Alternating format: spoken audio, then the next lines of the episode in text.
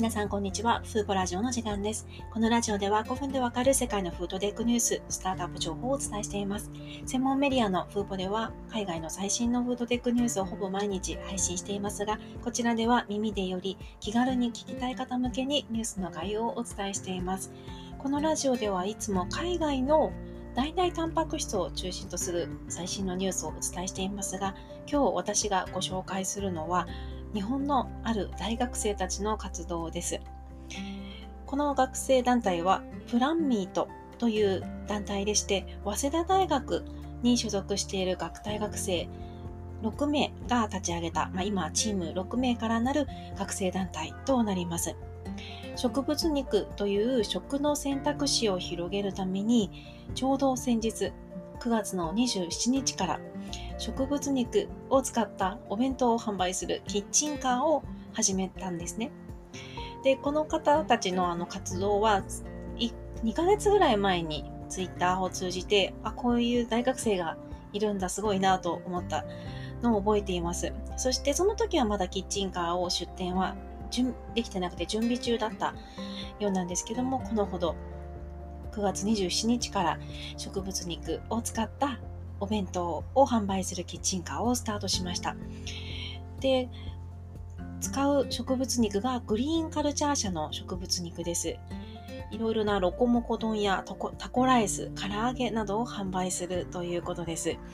この大学生でありながら自分たちに今できることは何かというところからスタートしてまず植物肉をもっとみんなに広めてそして食べるきっかけを提供しようという行動力にすごく感銘を受けましたでこの団体メンバーの主力、まあ、最初のあの立ち上げ者である足立さんという男性の方この方はもうご自身が焼肉屋、お母さんが焼肉屋で働いている方で、ご自身もお肉大好きという方なんですけれども、アメリカ留学中に、あの、海外のベジタリアンの友人との出会いをきっかけに、少しずつ食生活を変える必要性について考え始めたということが書かれていました。でこのラジオを聞かれている方はすでにもご存知かと思いますが、畜産で排出される温室効果ガスは自動車に匹敵する量と言われるんですよね。全体の約15%という量があの畜産の生産システムで排出される温室効果ガスとなります。また牛肉 1kg を生産するのに1万4000リットル。まあ、これはいろいろなデータがありまして、ばらつきもありますけど、まあ、ざっと1リットル以上、1kg の牛肉に1キロ、1万リットル以上の水が必要と言われています。そして 1kg の牛肉には約11倍の穀物と、こう、なかなかこう持続可能でない現実が背景にあるんですよね。そしてすでに地球全体の農地の8割が畜産に使用されていて、今後2050年には人口が100億人に達すると言われる中、増える人口の胃袋をどうやって賄うのかといったところが問題になっています。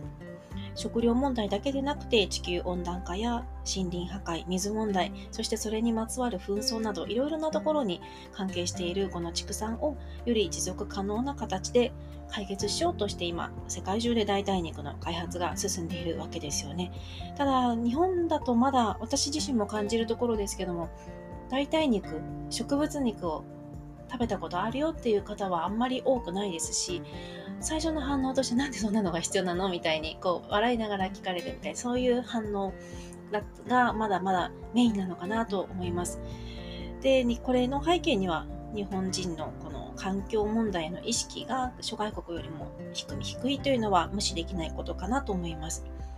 でこの足立さんも植物肉が環境問題の解決の鍵となると考え肉好きの人でも食事の一部をいつも食べている動物肉から植物肉に置き換えるこれなら誰でも無理でき無理なくできると考えたわけですね。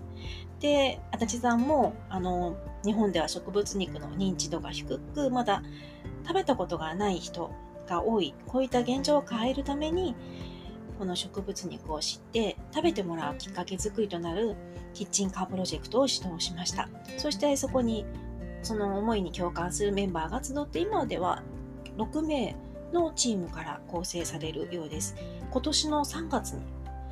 このメンバーが、プロジェクトが始動しました。そしてグリーンカルチャー社にお願いしたところ快諾をいただいたということで、それ以来試食会でメニューを決めたり、あと食品衛生責任者の資格を取ったり、営業許可を取得したり、レシピを改良したりといろいろな活動を経て、ようやくこの月の27日からキッチンカーを出店するというところにあったようですね。あと、このプロジェクトを立ち上げた背景のもう一つが、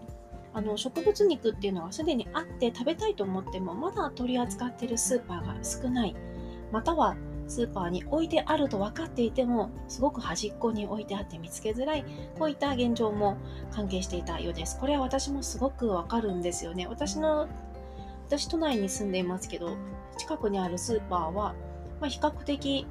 十分なスペースを備えているところですが実は大豆ミートがものすごい端っこに置かれているんですよね。で精肉コーナーにはまだ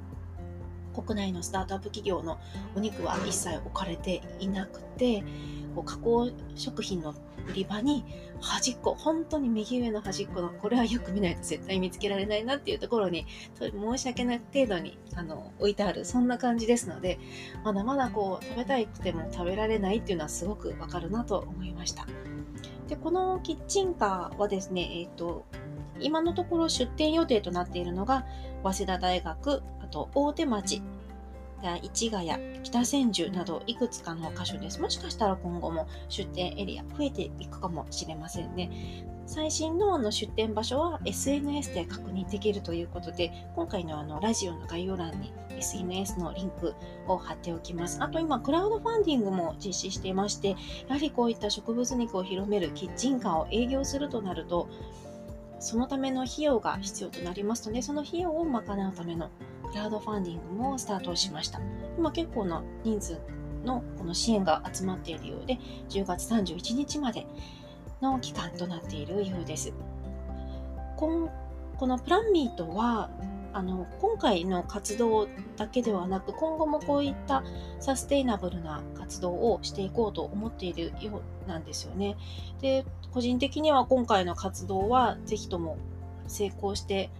終わってほしいなと思います。なんかこの、まずクラウドファンディングで目標調達額を達成し、そしてキッチンカーでこう十分いろいろな完売を続けるとか、そういったこう一つの成功事例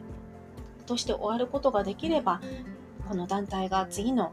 活動を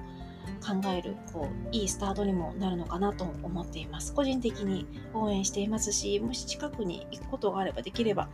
キッチンカーを見ていきたいなと思います。もしあのこの出店のエリアのお近くにお勤めの方はお昼時間などにチェックしてみてはいかがでしょうか。今回は大学生たちの新しい挑戦をご紹介しました。今回も最後まで聞いていただきありがとうございました。ではまた次回のラジオでお会いしましょう。さようなら。